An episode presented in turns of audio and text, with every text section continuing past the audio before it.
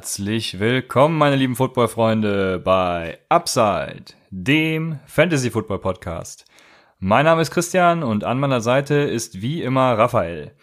Da das letztes Mal so gut mit der Abmoderation geklappt hat, Raphael, darfst du diesmal sofort, wie sich es einige wünschen, Hallo sagen. Ja, hallo dann an der Stelle. Ja, die Leute können es kaum abwarten, meine engelsgleiche Stimme zu hören. Ähm, folgt uns auf jeden Fall auf Twitter, Instagram und YouTube at Upside Fantasy. Tretet gerne unserem Discord-Channel bei. Ähm, inzwischen schon eine 100 Mann starke Community, unter denen sich 40 Leute gefunden haben, die dieses Jahr den Upside Ball austragen werden. Ähm, an der Stelle sei aber nochmal gesagt, wir brauchen noch einen ni niceen äh, Hashtag für Twitter. Also wenn ihr noch Vorschläge habt oder irgendwas geil findet, dann äh, packt's in die Kommentare. Wir brauchen noch einen geilen Hashtag. Ja, wir brauchen einen Hashtag für unsere Gang, auf jeden Fall, da bin ich dabei. Kommen wir zur heutigen Folge. In den letzten Wochen ist, oder in der letzten Woche ist einiges passiert in der NFL. Neben den Verletzungen von Lama Miller und auch Cam Newton hat unter anderem, so traurig es ist, Andrew Luck seinen Rücktritt bekannt gegeben.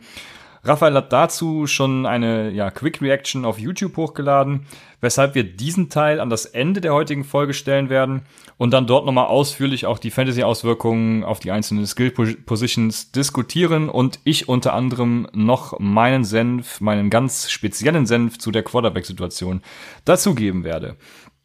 Da es ansonsten keine News außerhalb der sowieso angedachten Themen gibt, werden wir im Folgenden direkt in die Preseason Recap übergehen und uns etwa zwei Drittel der Folge damit beschäftigen, bevor wir in die Mailback-Rubrik übergehen.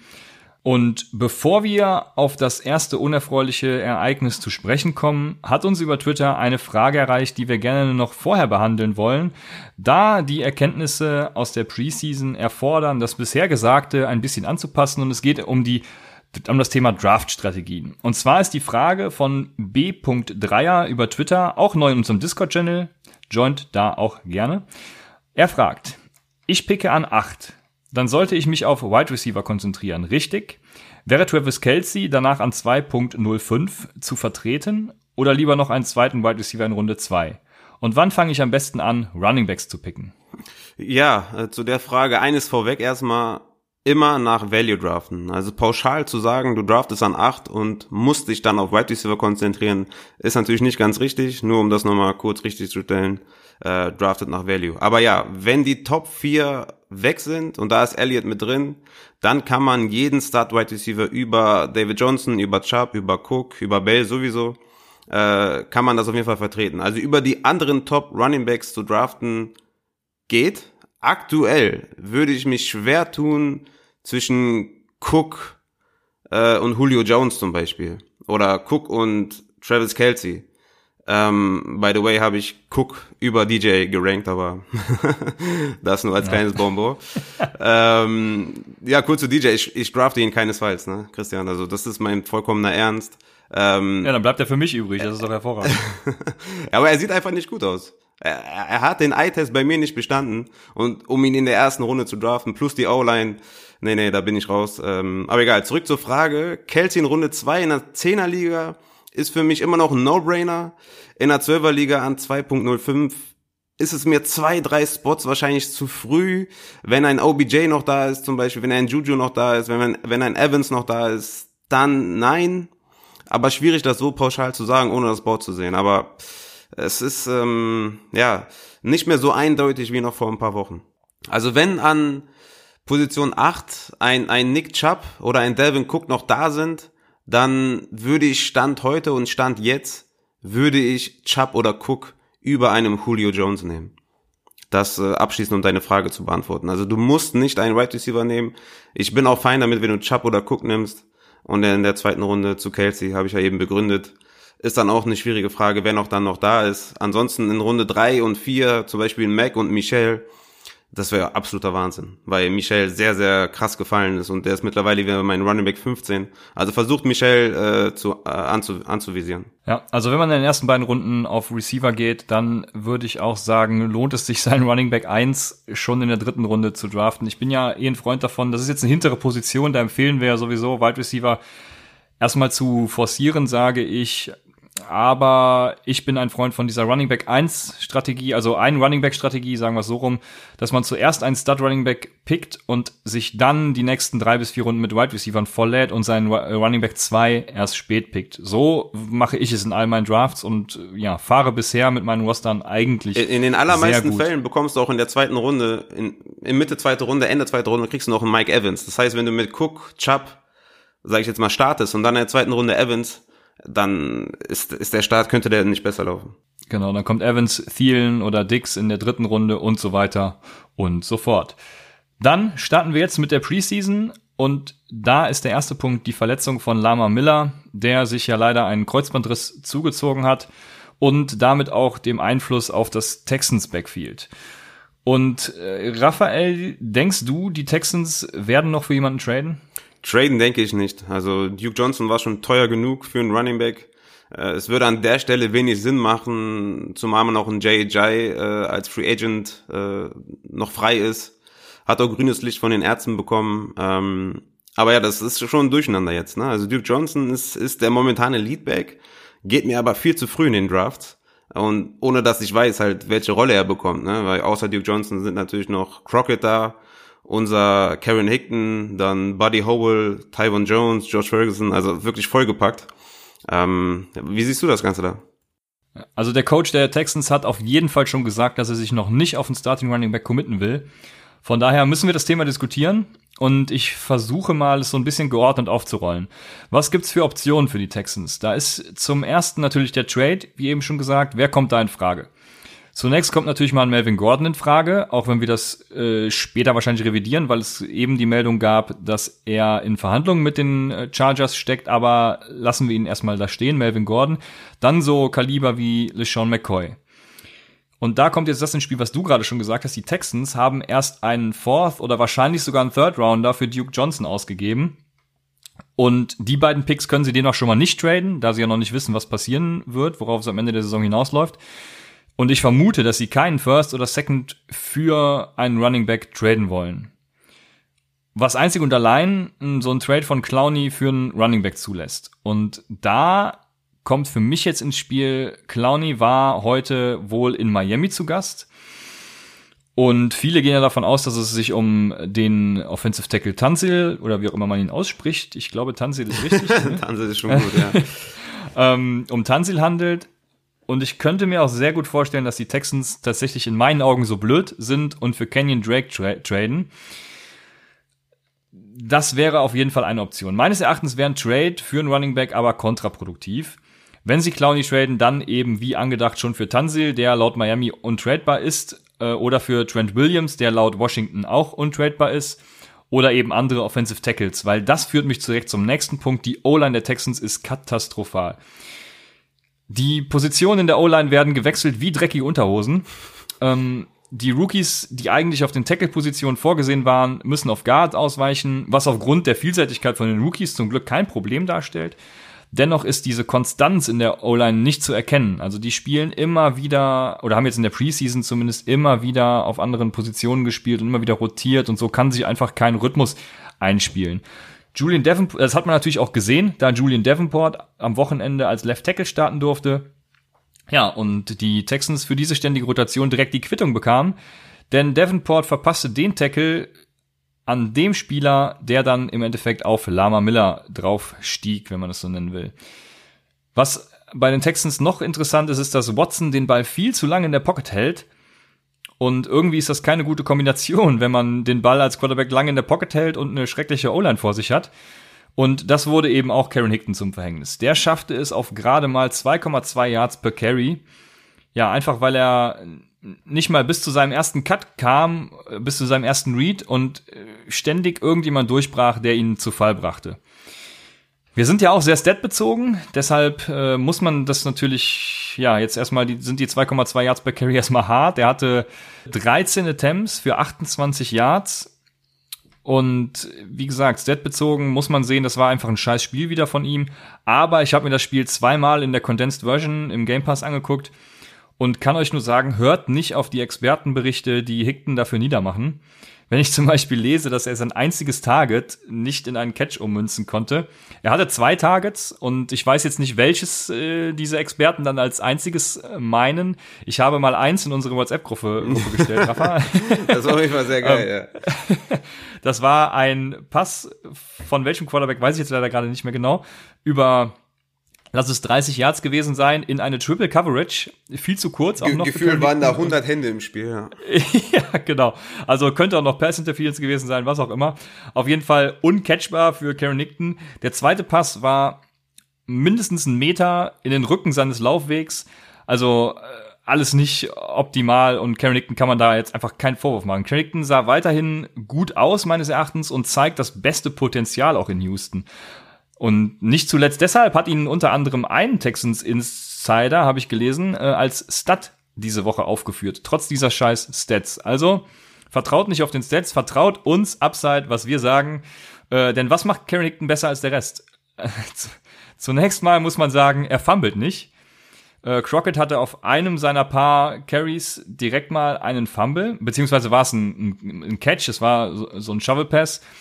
Zudem sieht Crockett kein Land im Blocking, wo Hickton bisher überzeugt. Leider gibt es in der Preseason keine Coach Cam, das heißt, äh, ich kann mir das Special Team nicht genau angucken und beurteilen, wie das da abläuft, aber ich vermute, dass gerade dort Hickton die Nase vorn haben sollte, so dass er es zumindest bis ins Roster schafft, vor allem da Lama Miller down ist, gehe ich da schwer von aus. Und dann ist natürlich alles für ihn möglich. Und das wäre auch mein Vorschlag für die Texans, ein Running Back bei Committee mit Hickton und Duke Johnson. Es gibt auch, äh, und jetzt komme ich auf Duke Johnson zu sprechen. Es gibt zwischen Duke Johnson und Lama Miller auch einige Parallelen. Duke Johnson hatte im Junior Year an der Miami 242 Carries für 1652 Yards bei 18,6 Attempts per Game. Und ähnliche Zahlen hat auch sein Vorgänger in Miami aufgelegt. Weißt du, Raphael, wer das ist? Lama Miller wahrscheinlich. Das lag jetzt natürlich nahe, korrekt. Lama Miller blieb danach allerdings in Miami bei den Dolphins und die Bedenken, als er zu den Texans kam, waren genau dieselben wie bei Johnson. Obwohl er mehr Carries als Johnson bisher hatte, fragte man sich, ob er die Workload tatsächlich handeln kann. Und in seiner ersten Saison hatte Miller dann 268 Attempts in 14 Spielen, das sind 19 per Game, die über die Jahre dann sogar noch etwas sanken, in seiner ersten Saison also am höchsten. Und was man bei Johnson natürlich beachten muss, ist sein Receiving Grade ist mit 90,9 fünft bester unter den Running Backs mit mindestens 100 Targets seit 2015. Ja, und deshalb muss man einfach die letzte Preseason-Woche mal abwarten, ob Karen Hickton da endlich seinen Outbreak feiern kann mm, oder ob es doch jemand anders wird. Und wenn Karen Hickton es tatsächlich wieder nicht schaffen sollte und auf Tape auch nicht überzeugt, was er für mich bisher getan hat, dann gibt es eben das für mich wahrscheinlichste Szenario, das wäre ein Free Agent Pickup. Du hast ja eben schon Jay Ajayi angesprochen, der aufgrund seiner Knieverletzung noch von vielen Teams vermieden wird. Für die Texans ist es definitiv mit so einem One-Year-Deal ein Shot wert. Interessanter erscheinen da für mich aber die News aus Kansas, dass Carlos Hyde das Depth Chart herunterrutscht und wenn er gecuttet wird, dann können die Texans zuschnappen. Ein Hyde wird, denke ich, keinen allzu großen Einfluss auf die Production von Johnson haben. Anders verhält es sich dann, wenn in Buffalo zum Beispiel jemand gecuttet wird, wie LeSean McCoy, der auch Pässe fangen kann. Äh, wenn der zu den Texans kommt, dann sehe ich da ein klares Downgrade für Duke Johnson. Also beobachtet da auf jeden Fall das letzte Preseason-Spiel und was alles noch um dieses Backfield passiert. Ja, McCoy sah auf jeden Fall sehr, sehr gut aus. Also wenn er zu den Texans, Texans kommt, dann wird es auf jeden Fall äh, weniger Targets und Carries für Duke Johnson geben. War jetzt ein langes Take äh, von Christian, aber das musste sein, weil es einfach auch sehr undurchsichtig, undurchsichtig ist. Ich würde einfach mal weitermachen mit äh, meinem nächsten Preseason-Eindruck. Ähm, und zwar ist das Didi Westbrook von den Jaguars. Also wenn ich einen drafte von den Jaguars, dann ist es Didi Westbrook. DJ Chark ist äh, wieder verletzt, Sideline gewesen weiß man nicht, ob er Week One fertig ist, äh, ready ist. Und Westbrook äh, von den Jaguars wird der klare Right Receiver 1 sein. Äh, sein Off-Season-Hype ist damit im Nachhinein berechtigt. Äh, es war eine sehr gute Preseason von Westbrook und in Week 3 hatte er sechs Targets in drei Drives und einen Touchdown. Wurde auch zweimal deep angeworfen, äh, was auch nicht äh, zu verachten ist, hat anscheinend eine Chemie mit Foles. Und wenn ich irgendeinen Receiver anvisiere, dann ist es auf jeden Fall Westbrook. Ich habe ihn von Right Receiver 44 hoch auf 38. Also ihm könnte man auf jeden Fall äh, einen Shot geben. Ja, man hat auf jeden Fall gesehen, dass Westbrook der Go-To-Guy für Nick Foles ist. Von daher habe ich dem nichts hinzuzufügen. Kommen wir zu einem anderen Spieler der Jaguars und das ist Leonard Fournette. Und Leonard Fournette ist wieder da. Und wie, sage ich euch. Bei sieben Carries hat er 27 Yards erlaufen, das sind 3,9 per Attempt und sogar zwei Pässe für 19 Yards gefangen. Das heißt, es ist genau das eingetreten, was wir bei unserer Bounceback-Folge gesagt haben. Er läuft, fängt Pässe und ist hervorragend unterwegs. Und De Filippo hat klargestellt, also der Offensive Coordinator hat klargestellt, dass Fournette viel Arbeit im Passing Game sehen wird. Nick Foles liefert bisher ab. Die O-Line bleibt stabil. Und was die anderen Bedenken noch waren, Fournette sieht athletischer aus denn je und scheint seinen Kopf und seinen Körper klargekriegt zu haben. Ja, es, es kommt immer der Zeitpunkt in der Preseason, wo Spieler die du vor ein paar Wochen noch total low hattest, plötzlich extrem im Ranking ansteigen und du dabei vergisst, was sie dir schon alles angetan haben in der Fantasy-Vergangenheit. ne? Ich meine, okay, in der dritten Runde Net, hey, warum nicht, ne? Ist auf jeden Fall dann in, an der Stelle Value. Aber fang bitte nicht an, ihn in der zweiten Runde zu nehmen. Fournette ist einer dieser Spieler, die dir, dir deine Liga versauen. Dabei bleibe ich 100%. Ich drafte Fournette nicht außerhalb der, der ja, dritten Runde würde ich zuschlagen, aber zweite Runde ist für mich äh, Wahnsinn. Ein anderer Running Back, der auch verletzungsanfällig ist und den ich sehr, sehr low hatte, ist Darius Guys. Für mich eigentlich die also mit die größte Red Flag ähm, in der Offseason gewesen. Gegen die Falcons im Preseason Week 3 sah er erstaunlich gut aus, hatte 11 Carries für 44 Yards. Äh, neben, neben Sanders, Emmanuel Sanders, für mich die größte positive Überraschung. Hat natürlich auch einen Effekt auf Adrian Peterson, der rutscht von Running Back 42 auf 48, Geis rutscht von 48 auf 38. Äh, denn seine Verletzungsbedenken bleiben natürlich, ja. Ähm, aber er ist nicht mehr diese riesengroße Red Flag. Anfang siebte Runde kann man ihn picken. Ähm, aber es gibt halt auch immer noch genug Gründe, ihn nicht zu picken. Einer davon ist zum Beispiel auch Chris Thompson hat zum Beispiel jedes Third Down gespielt mit Geist auf dem Platz. Also er ist kein Workhorse. Und die Injury natürlich, ne, ist klar. Aber ich, ich blame niemanden dafür, wenn man ihn in der sechsten Runde pickt. Ist für mich wirklich eine riesen Überraschung, dass er überhaupt so zurückgekommen ist. Ja, ja, du hast mir direkt geschrieben und dich sehr gefreut. Und jetzt weiß ich ja, du bist hoch an Geis und auch hoch bei Kirk. In einer Keeper League kann ich beide für die Runde 13 keepen. Jetzt ist meine Frage, Geis oder Kirk? Ja, also hoch an Geis bin ich nicht, aber, also ich draft ihn immer noch nicht. Aber wenn man, wenn man es okay. tut, kann man es machen. Ähm, aber klar, Kirk ist natürlich, ist natürlich keine Frage. Ganz klar Christian Kirk. Alles klar, dem gibt es dann wieder nichts hinzuzufügen. Wir hatten eben schon mal äh, Teile des Bills Backfield angesprochen, und zwar mit LeSean McCoy. Und da möchte ich jetzt gerne anknüpfen.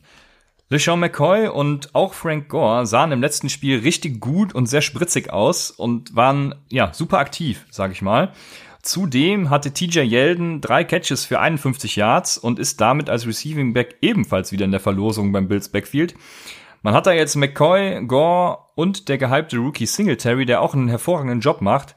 Ja, die können auch alle Pässe fangen und man ist sich nicht wirklich sicher, wie dieses Backfield zum Start der Saison aussehen wird.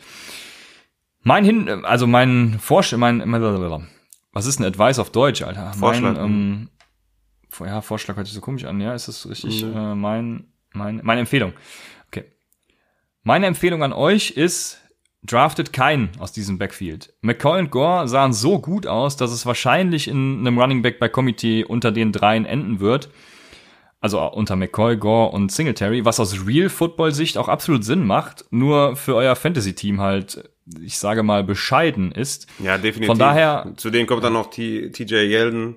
Also ich würde genau. auch gar keinen davon draften. Ich würde auch, äh, ja, Singletary könnte man wirklich in den letzten Runden einen Shot geben, aber der geht ja teilweise auch schon in der zehnten, elften Runde.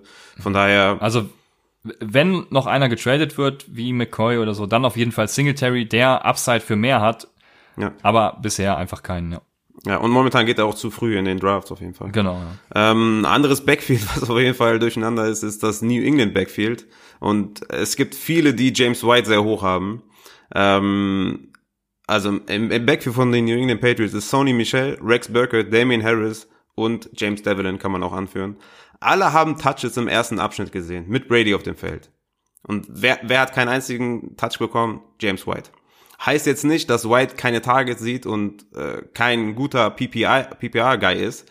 Aber mit der Rückkehr von Josh Gordon, einem fitten und nicht gesperrten Edelman, einem gut aufgelegten Dorset, einem fitten Michel, einem Pass-Catching Running Back mit Harris und Burkett, bin ich komplett off, was James White angeht. Vor allem in der sechsten Runde, seinem aktuellen ADP, bin ich komplett raus. Ich äh, würde keine Garantien übernehmen, dass James White annähernd so eine Production hat wie, letzte, wie letztes Jahr. Zumal er eigentlich nur richtig gut war, als ähm, Sony Michel verletzt war. Und dieses Jahr hast du halt mit Damien Harris einen super, super guten Backup. Eigentlich vielleicht den besten Backup in der NFL. Ähm, noch eine Sache zu Dorset, den habe ich heute für 9 Dollar vom Waiver Wire geholt in der Dynasty. ähm, Brady spielte 30 Snaps in der Preseason. In den 30 Snaps hat Dorset 74,6% der First Team Snaps gesehen. Also Dorset ist definitiv ein Target in späten Runden und aufgrund seines Alters auch ein, ein Stash-Wert äh, in Dynasty, ganz klar. Also James White, das erinnert mich jetzt so ein bisschen an letztes Jahr, wo ihn auch sehr viele sehr tief hatten und er dann groß rauskam. Aber diesmal ist es ein bisschen anders, weil, wie du schon sagtest, man hat zwei Backs, die auch potenziell Pässe fangen können. Und Sony Michel wird so wird, schon flexibler wird, wird, wird, mehr eingebunden im, im Passing Game. Von genau, daher, also genau. Red Flags everywhere. Ja, so ist es. Ja, man weiß gar nicht, was man tun soll am Draft Day. Deswegen sind wir ja da und sagen euch, dass ihr zum Beispiel von den Seattle Wide Receivers auch keinen picken sollt. Das Seattle Wide Receiver Core ist im Moment ein also bisschen. Außer Tyler Lockett natürlich. Ja, ich, ich bin mir nicht sicher, ob das für mich auch so eine kleine Red Flag ist, weil im Moment ist das Wide Receiver Core halt sehr ausgedünnt. DK Metcalf hatte letzte Woche eine Knie-OP, wo nichts genaueres bekannt ist und noch nichts gesagt wird, außer dass er eine OP am Knie hatte. David Moore ist die ersten Spiele out mit einem Haarriss im Arm. Vermutlich Anfang Oktober wieder einsetzbar. Und das waren so die beiden, die am meisten gehypt wurden, vielleicht ne neben Lockett natürlich. Und im Moment haben sie halt nur noch Lockett und das wissen auch die Gegner.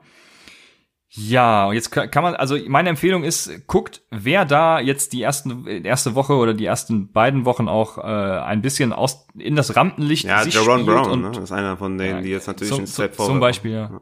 Genau. Und werdet dann am Welfare aktiv und tradet im besten Fall noch äh, Anfang Oktober, wenn David Moore wiederkommt, genau diesen Spieler.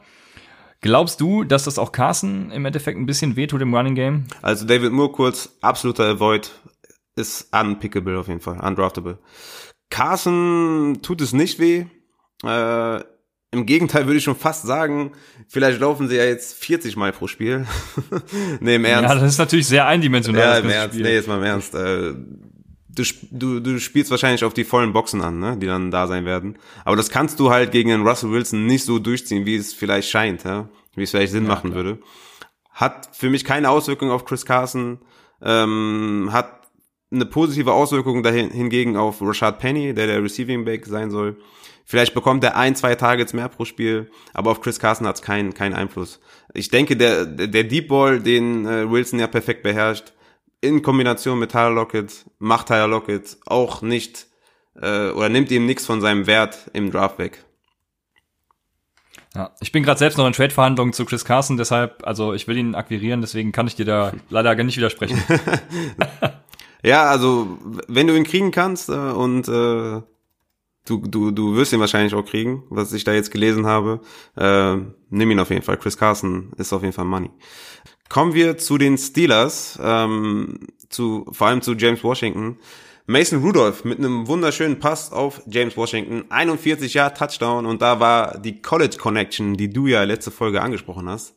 Zuerst gehört bei Upside. Zuerst ja. gehört bei Upside. Ähm, was aber nicht so toll ist bei James Washington, ist, dass Washington sehr viel Zeit mit den Backups gehabt hat. Weshalb ich endgültig vom Receiving Corp der Steeler Abstand nehme. Bis auf Juju natürlich. Also Moncrief, ja. James Washington sind für mich ganz klar keine Targets. Also ich lasse die Finger davon. Ja. ja, in der ersten Woche hatte James Washington natürlich ein super Spiel, auch mit allen anderen Quarterbacks. Aber bisher hat er das, wie gesagt, nur mit Mason Rudolph bestätigen können. Ja, das, das heißt also Big Ben raus, Mason Rudolph rein. Äh, das könnte eine Konsequenz James sein, Washington. ja. Und genau, dann, dann, dann ist James Washington auf jeden Fall draftable in allen Fantasy Drafts. Ja. Bei Denver ist es jetzt wieder genauso. Und zwar hast du das heute auch schon mal angesprochen gehabt. Emmanuel Sanders ist wieder da und hat sah einfach gut aus. Zu den Running Backs brauchen wir, glaube ich, gar nicht viel sagen. Da ist immer noch unklar, was genau passieren wird. Es sind für mich beide gute Running Backs, die man auf jeden Fall draften kann. Aber wie sieht's im Right Receiver Core und vor allem mit Emmanuel Sanders für dich aus? Also Sanders momentan ADP Runde 8. Äh, also sprich nach Will Fuller eine Runde und zwei Runden nach Sammy Watkins. Für mich hat er einen High Floor, High Upside, Wide Receiver, Wide Receiver 2 für mich. Der sah so gut aus. Seine Preseason Stats sind 75 Yards bei drei Plays, zwei starke Catches und ein Reverse. Also, der war, der war explosiv, der war, der war, der war Wahnsinn. Ich hätte es niemals für möglich gehalten. Also, der gibt dir so einen guten Floor, den kannst du locker in der siebten Runde picken.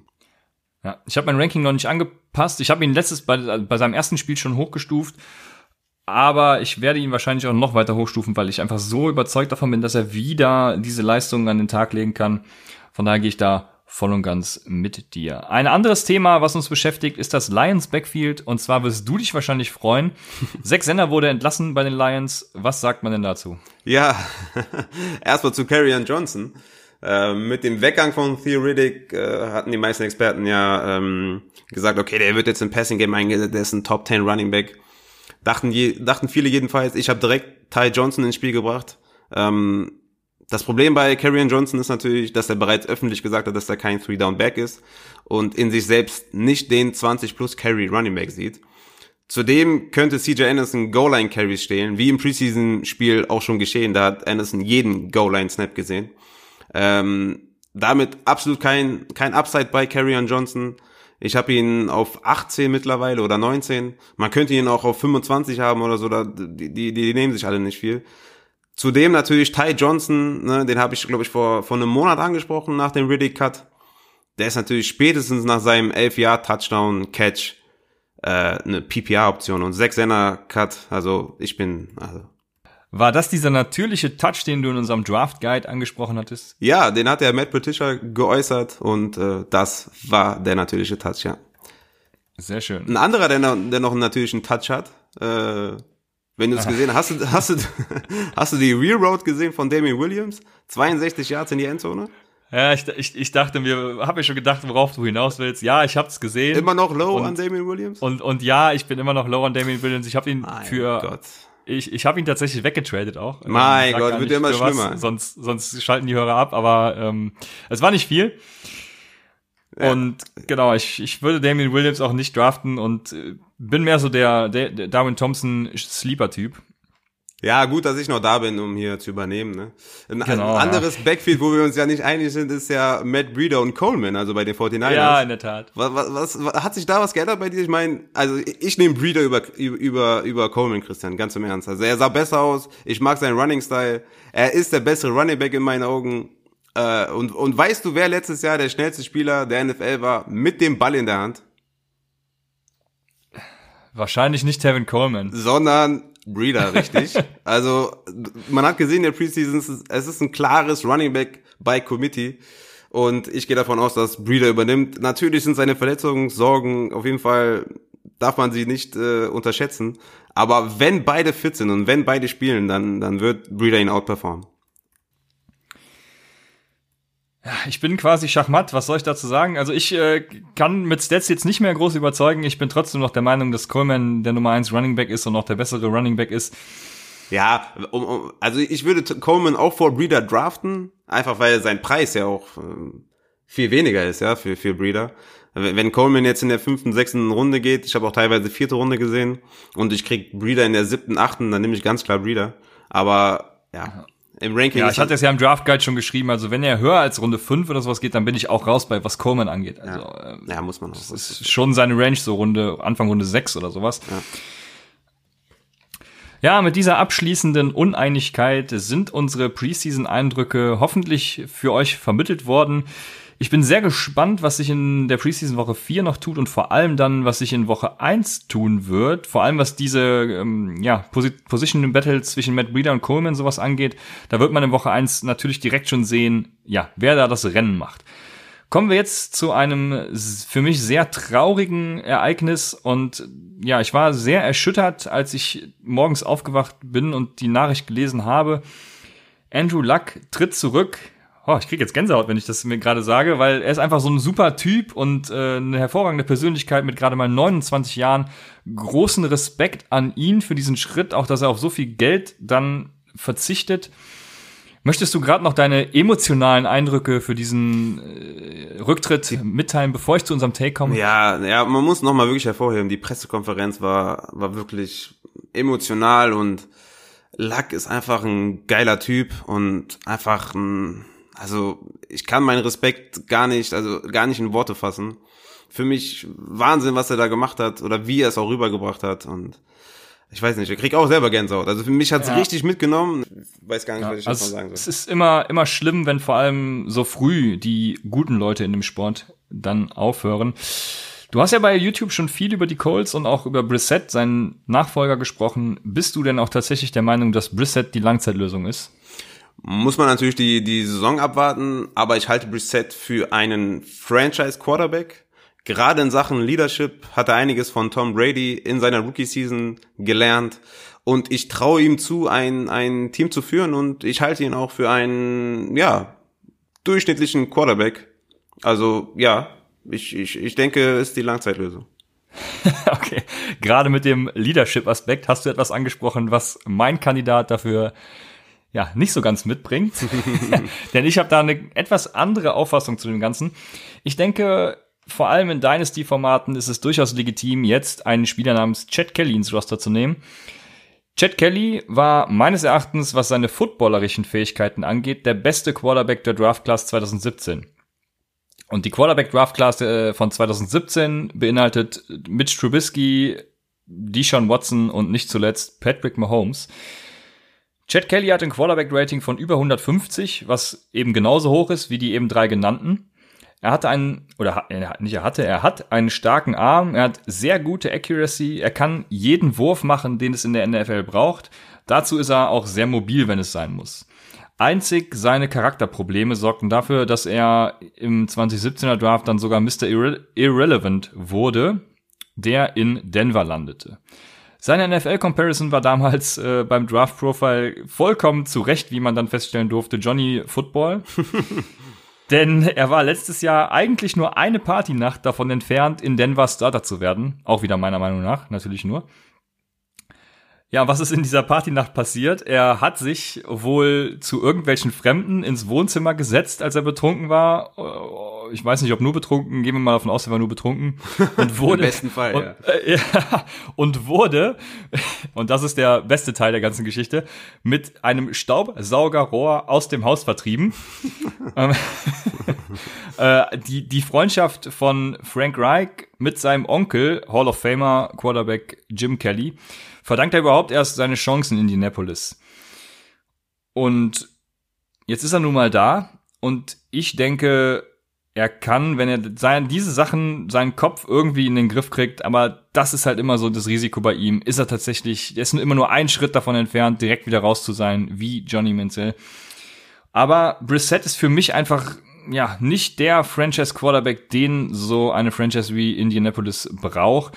Brissett ist für mich mehr so der Typ Dalton, das heißt, wenn Brissett ein gutes Team um sich herum bekommt, dann kann er die Colts, denke ich, durchaus zu einem Super Bowl führen. Was er hat, ja. Das Team, ja, ja, jetzt, äh, Entschuldigung, jetzt habe ich ein bisschen gebraucht, um das zu verstehen, ja. Ich habe mich gerade gefragt, wann hat er denn den Super Bowl gewonnen? Ähm, er wird aber nie dieser Grund sein, warum die Franchise den Super Bowl gewinnt, wie es jetzt bei Patrick Mahomes der Fall zum Beispiel wäre. Ich denke, wie gesagt, wenn Kelly seinen Kopf in den Griff bekommt, dann sieht es genau anders aus. Dann kann Chad Kelly der Quarterback sein, der der Grund dafür ist, dass die Indianapolis Colts den Super Bowl holen. Ja, Chad Kelly ist die ersten beiden Spiele gesperrt. Er hatte aber eine beeindruckende Preseason, wo er vergangene Woche 16 von 21 Pässen für 209 Yards an den Mann brachte. Das entspricht einem Durchschnitt von 10 Yards per Attempt, womit er ein Passer-Rating von 103 erreichte.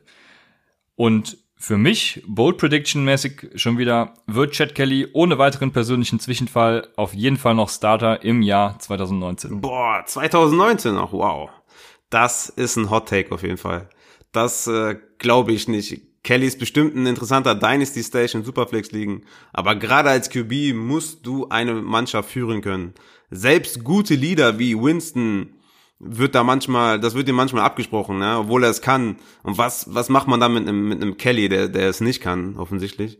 Nee, da, da glaube ich an Reset. Ähm, war auch nicht der, der schlechteste Quarterback 2017 hinter einer schlechten O-Line in einer schlechten Offense. Äh, QB 20 geworden, äh, 3100 Yards geworfen.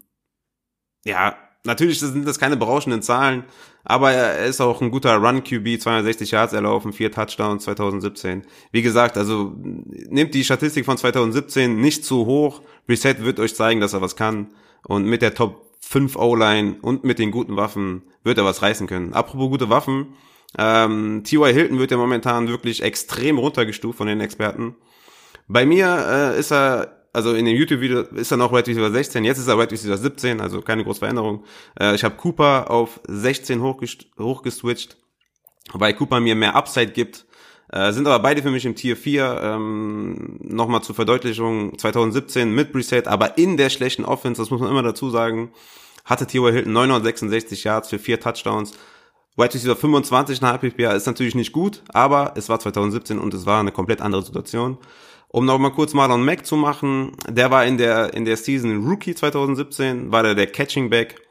Ähm, und die Colts haben offen kommuniziert, dass sie in Mack ein Three-Down-Back sehen. Klar kann das Coaches-Speak sein, aber wie gesagt, 2017 als Rookie war er der Three-Down, der Third-Down-Back. Heinz ist immer noch ein guter PPA-Spieler, äh, meiner Meinung nach, aber Mack wird seine Targets bekommen und ja, so out game scripted wie letzte Saison wird Marlon Mack mit Sicherheit nicht. Sein Upside geht natürlich insgesamt etwas zurück, bleibt aber mein Running Back 12 hinter einer Top 5 O-Line mindestens und einer immer noch guten Offense und wie gesagt, ich habe Vertrauen in Brissett, dass er dass das rockt. Ich denke nicht, dass die Colts jetzt mehr, mehr werfen werden, ähm, was für mich ein Argument für Mac ist und nicht gegen Mac.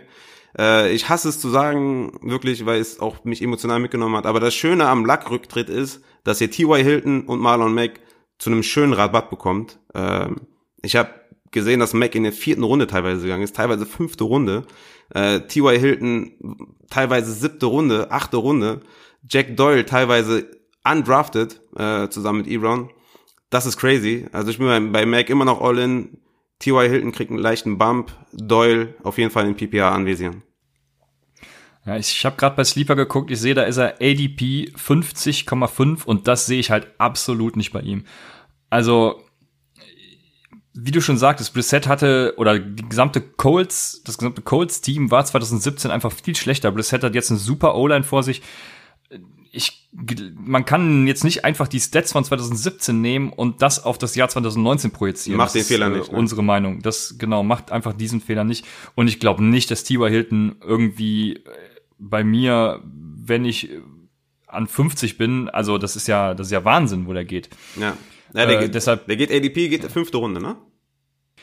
Ja, genau. Er geht an ADP 50,5. Das heißt, er geht Anfang fünfte Runde. Ja, ich habe wirklich teilweise gehen siebte, siebte, achte Runde auf manchen Boards. Das ist einfach Wahnsinn, ähm, weil weil die Experten in Amerika den so krass downgegradet haben. Also macht ja. euch mal selber Gedanken. Guckt euch die die Range an zwischen Wide right Receiver von mir aus 20, ja, 20 bis 30, da, da, T.Y. Hilton ist da immer noch der beste Spieler, also talent-wise, und er ist immer noch in einer guten Offense, also, ja.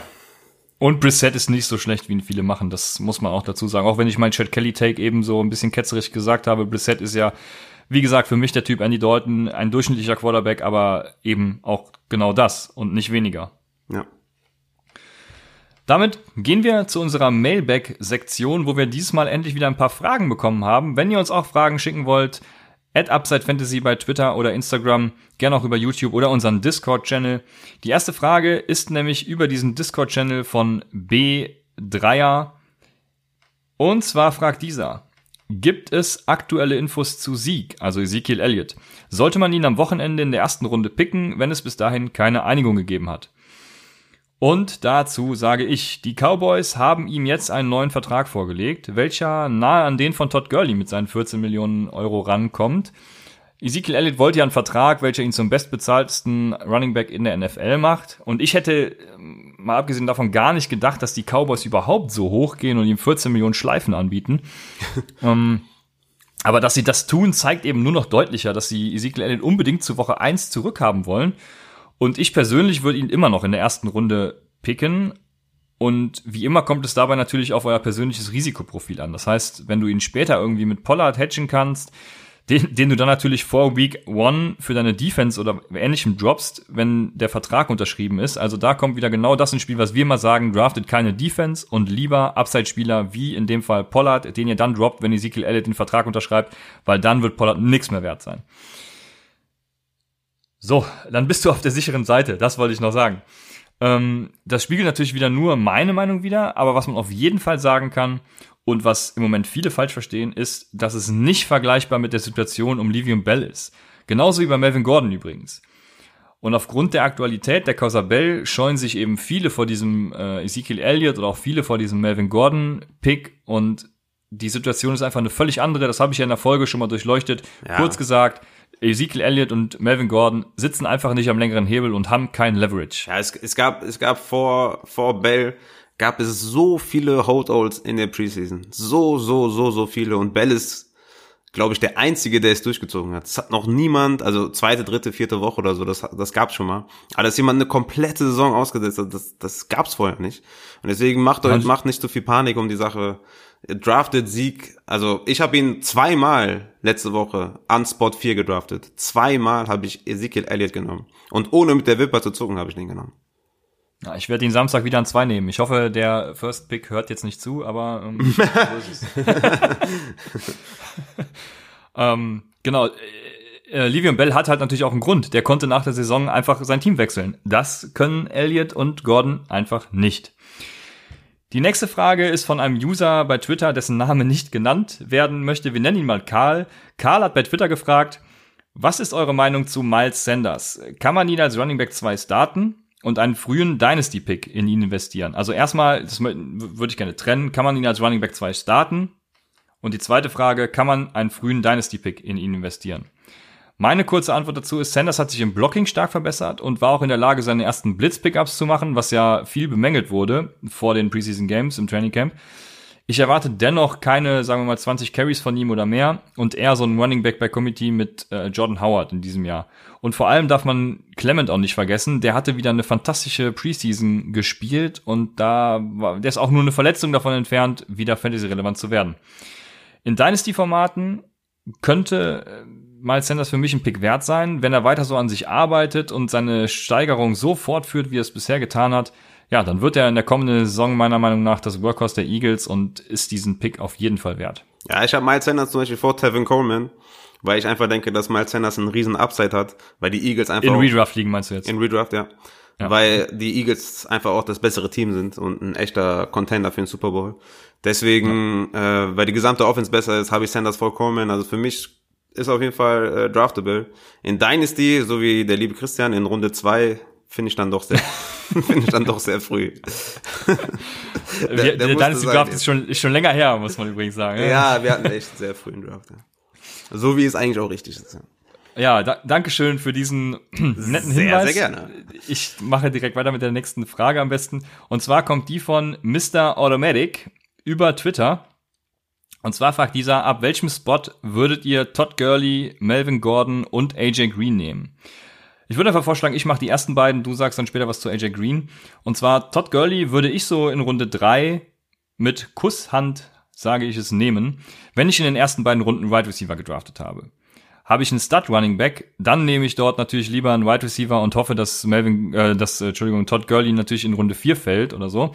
Also wenn ich Wide Receiver Heavy in den ersten beiden Runden gehe, dann drafte ich für meinen Teil Todd Gurley schon in Runde drei. Jetzt muss ich dich doch fragen, würdest du es genauso machen? Ja, Ende, Ende dritte Runde ist ja wirklich echt ein Value-Pick. Ob ich es machen würde, ich bin halt komplett off. Deswegen würde ich sagen, ich, ich würde es wahrscheinlich nicht machen, aber also äh, Gurley Ende dritte Runde könnte man machen. Ich würde wahrscheinlich ihn nicht mal da nehmen. Anders sieht's auf jeden Fall bei Gordon aus. Da würde ich ihn, ja, Mitte zweite Runde könnte man ihn schon nehmen. Mitte dritte wäre auf jeden Fall ein No-Brainer für mich an der Stelle. Ja, jetzt, jetzt greifst du mir schon vorweg. Also Melvin Gordon, wie gesagt, ist ähnlich der Ezekiel Elliott-Situation, außer dass er eben schon ein Jahr weiter ist und nicht diesen ähm, diese Fifth-Year-Option hat. Sitzt er aus, erfüllt er einfach sein nächstes, also nächstes Jahr seinen diesjährigen Vertrag, von daher macht es einfach keinen Sinn. Ähm, zumal die Chargers gut aufgestellt sind und er noch weniger Leverage hat als Ezekiel Elliott. Daher würde ich ihn auch ab Runde drei ohne Bedenken nehmen, weil ich denke, wenn er sitzt, dann höchstens das erste oder die erste. Ja, es macht für ihn auch keinen, es macht für ihn keinen ja. Sinn, äh, die Saison auszusetzen. Macht gar keinen Sinn. Der kann diese Saison spielen, abreißen im besten Fall und nächstes Jahr richtig Cash einsammeln. Ganz egal wo. Er muss ja nicht bei den Chargers dann bleiben. Von daher, Er wird spielen, äh, ist er definitiv ein Stil in der zweiten Runde und in der dritten Runde ist er schon fast lächerlich. Ähm, zurück zu AJ Green nochmal, das war ja auch in der Frage drin. Ich würde ihn aktuell gar nicht draften. Die Frage ist, uh. was? Uh, hab ich Ach, gesagt. uh, ja. ich habe wo verstanden. Ähm, die, die, also ne, wann kommt er wieder? Dafür, dazu gibt's keine Infos. Äh, vielleicht erst Woche zwei, vielleicht Woche drei. Dann ist er nicht bei 100 Prozent. Also ich würde ihn definitiv nicht draften. Allgemein noch zu Injuries. Wenn ein Spieler wie AJ Green verletzt in die Saison geht, dann heißt es nicht, dass er einen Upside Guide zum Rabatt, zum äh, Rabatt bekommt. Dann heißt es, dass sie einen Spieler draftet, der verletzt ist und bei dem man nicht weiß, wie er performt und man nicht weiß, ob er bei 100% ist. Also geht weg von, von Leuten, die verletzt sind und in die Season gehen, weil du draftest da nichts zum Rabatt, sondern du draftest einen verletzten Spieler, der nicht bei 100% ist und das, davon kann ich nur abraten.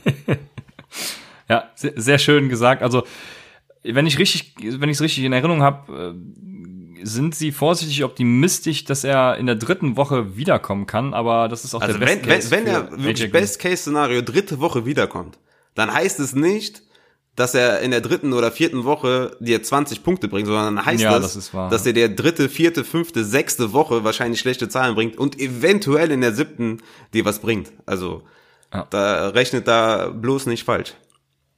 Also ich würde auch die ersten Runden komplett von ihm lassen. Wenn er so in die sechste Runde fällt, dann komme ich langsam ins Grübeln. Uh, sechste Runde, kann, no way. Nee, nee. Ich kann nicht sagen, ob ich ihn dann noch liegen lassen würde, weil er mir hinten raus natürlich ordentlich Value gibt. Es kommt voll drauf an, Wenn was ich vorher gedacht Vielleicht wird die ganze Saison ja auch bei ihm einfach äh, zum Das kann natürlich auch sein. Deswegen würde ich ihn vielleicht in der achten, neunten Runde würde ich überlegen, ja. Also Nee. Es kommt natürlich ganz drauf an, was ich vorher schon gedraftet habe. Wenn ich vorher alle meine Stat-Picks äh, ja, setzen konnte, dann ist es mir den Shot auf jeden Fall wert. Aber man muss natürlich auch immer bedenken, er blockiert euch zumindest mal die ersten drei, vier Wochen euer Waferwire und ihr könnt dann keinen Karen Hickton nach Woche 1 äh, vom Waferwire picken, der irgendwie seine 200 Yards abgerissen hat. Ich denke auch, im, be im besten Fall äh, wird der, wird AJ Green keine Ahnung, in Woche 5, 6 gedroppt von demjenigen, der ihn hat, weil er ihn ja, drei, vier Wochen gestasht hat, er dann wiederkam und dann jeweils äh, drei, vier Punkte gebracht hat, dann droppt er ihn und ihr könnt ihn aufsammeln, weil er dann wahrscheinlich wieder besser wird. Von daher draftet ihr nicht, guckt, ob ihr den vielleicht sogar traden könnt nach drei Wochen oder so. Also ja, so hart wie du sehe ich es nicht. Ich, wie gesagt, würde ab Runde 6 ins, ins Grübeln kommen. Deshalb kommen wir wieder nicht auf den Nenner und hoffen, das bei der nächsten Frage zu tun. Die kommt von Martin Chivas aus, aus unserem Discord-Channel. Der fragt etwas länger, ich habe es kurz gefasst, wird Delvin Cook seinem Hype, der im Moment aus den USA rüberschwappt, gerecht? Ja, ähm, ich bin all in, was Delvin Cook angeht. Mein Running Back 6 vor David Johnson, um es nochmal ausdrücklich zu sagen. Ich meine vollkommen ernst, wie du überlachst, ne? Du bist ein richtiger Cardinal. ähm, Devin Cook war mein Bounce-Back-Spieler. Ich bin komplett all in. Ich kann es nur noch mal sagen. Der 85-Yard-Run war natürlich Money. Äh, es geht mir jetzt gar nicht um die 85 Yards. Es geht mir einfach darum, hast du gesehen, wie der sich bewegt hat? Der ist einfach, der wird komplett abreißen. Seine Vision, seine Strength, sein Speed. Sag mir mal bitte einen Grund, warum Cook nicht vor David Johnson im Ranking ist ich sehe einfach das Potenzial bei David Johnson größer. Seines, also David Johnson ist on pace für seine 1000-1000-Saison, auch wenn ja, das nicht der so, Fall sein so wie wird. Letztes Jahr, ne? ja. Ja, okay. Mit der neuen Offense, von der man noch kein einziges Play gesehen hat, wird er auch genau das liefern. Also nicht die 1000-1000-Saison, davon gehe ich nicht aus, aber ich habe es ja schon mal in meinem David Johnson Tag ja. angesprochen. Ja, ich, ich war ja die ganze Offseason schon, schon hoch anguck, von daher, ähm, ja, all in, pick ihn, wenn du kannst. Wie gesagt, ich würde ihn sogar auch äh, vor einem Julio Jones picken. Äh, vor einem Devonta Adams wahrscheinlich nicht, aber da kommt er schon in die Richtung. Ah, das würde ich, ja, da bin ich mir auch nicht sicher, ob ich das machen würde. Da würde ich, glaube ich, eher auf Wide Receiver gehen. Ich würde seinen Touchdown-Run vor allem gegen die ähm, Cardinals Defense nicht überbewerten. Ich habe mir das Play, glaube ich, zehnmal angeguckt und äh, ja, gesehen, mir, mir wer da nicht. welche Fehler gemacht hat. Das war absolut der Horror. Wie, also, wie gesagt, es geht mir auch nicht um den Run an sich, dass er jetzt 85 äh, Yards weit war und in einen Touchdown resultierte, sondern mir geht's einfach um seine Bewegung und wie ja. er den gemacht hat. Ja, also. Ja. Also ich habe ihn ja auch sehr hoch, von daher gehe ich mit dir. Ich habe ihn nur nicht vor David Johnson. Ich will, das dass du jetzt sagst, David Cook ist vor David Johnson, ja. sonst hören wir Nein, ihn nicht auf. gar keinen Fall. Das, äh, das kriegst du von mir nicht raus. Ich würde David Johnson an fünf noch draften und David Cook irgendwo, in, wenn ich acht oder neun oder vielleicht bin. Also ich habe Chubb und Cook vor David Johnson. So. Chubb kommt bei mir übrigens auch noch vor David Cook. Das nur der Vollständigkeit halber. Die letzte Frage ist von Malte aus dem Discord-Channel. Dieser fragt, wen würdet ihr im Dynasty Start Draft ins Taxi Squad nehmen? Also, wenn ihr eine Superflex spielt und da eine Dynasty gestartet habt, ein Startup Dynasty Draft, würde ich empfehlen, Will Greer, den Backup von Cam Newton, zu draften, den ruhig in den Taxi-Spot packen. Und ich würde auch Jared Stidham von den Patriots in den ähm, Taxi-Spot packen sind junge, recht gute, aber noch nicht entwickelte Quarterbacks, die dir in Zukunft auf jeden Fall äh, einen Vorteil verschaffen können, was dein Roster angeht. Und das ist natürlich immer sehr wichtig in der Superflex. Ja, ich denke, damit sind wir mit unseren Mailback-Fragen auch durch. Wie gesagt, wenn ihr uns auch welche stellen wollt, wir beantworten die jede Folge über Twitter oder Instagram at Upside Fantasy. Wir möchten euch kurz noch erläutern, wie es jetzt in der Season weitergeht. Und zwar beabsichtigen wir normalerweise während der Saison am Dienstag Waferwire Tipps inklusive dann dem Start Sit Advices für das Donnerstagsspiel zu geben und Samstag noch eine Folge Start Sit zu den regulären Spielen. Das heißt, wir werden unsere Stunde wahrscheinlich auf zwei kürzere Folgen splitten. Für nächste Woche planen wir allerdings dann am Dienstag nur eine Start Sit Folge, da ihr eure Drafts gerade hinter euch gebracht habt und, hoffentlich äh, auch erfolgreich gemeistert habt und nicht so viel vom Waferwire picken müsst, Vielleicht werden wir dann noch ein paar andere Rubriken einfügen, wie zum Beispiel Bold Predictions, die wir dann rausknallen werden. Sowas wie, dass Chad Kelly 2019 noch Starter für die Indianapolis Colts wird. Ich wünsche euch auf jeden Fall viel Spaß bei euren Drafts und möchte abschließend noch eine Sache loswerden. Ich freue mich tierisch auf meinen Live-Draft am Samstag in meiner Home League und möchte euch mal erklären, warum ihr Live-Drafts machen sollt. Also ich bin schon in den letzten Vorbereitungen, habe die Picks gepickt. In meiner Flag-Football-Mannschaft haben wir uns äh, Routen ausgesucht, die mit Hütchen belegt wurden, die beschriftet wurden. Ja, diese Routen hat der Quarterback nach und nach angesagt und so wurden die Picks vergeben. Also lasst euch gerne auch so einen Quatsch einfallen. du hast den zwölften Pick bekommen wahrscheinlich. Nee, ich, hab, ich war tatsächlich recht früh. Ich bin mir jetzt gerade gar nicht mehr sicher, ob drei oder vier. Auf jeden Fall bin ich jetzt am Ende an zwei gelandet. Das war also doch nicht so früh, aber immer noch früh genug. Aber ich mache hab ja Pick or Picks, wie ihr alle wisst.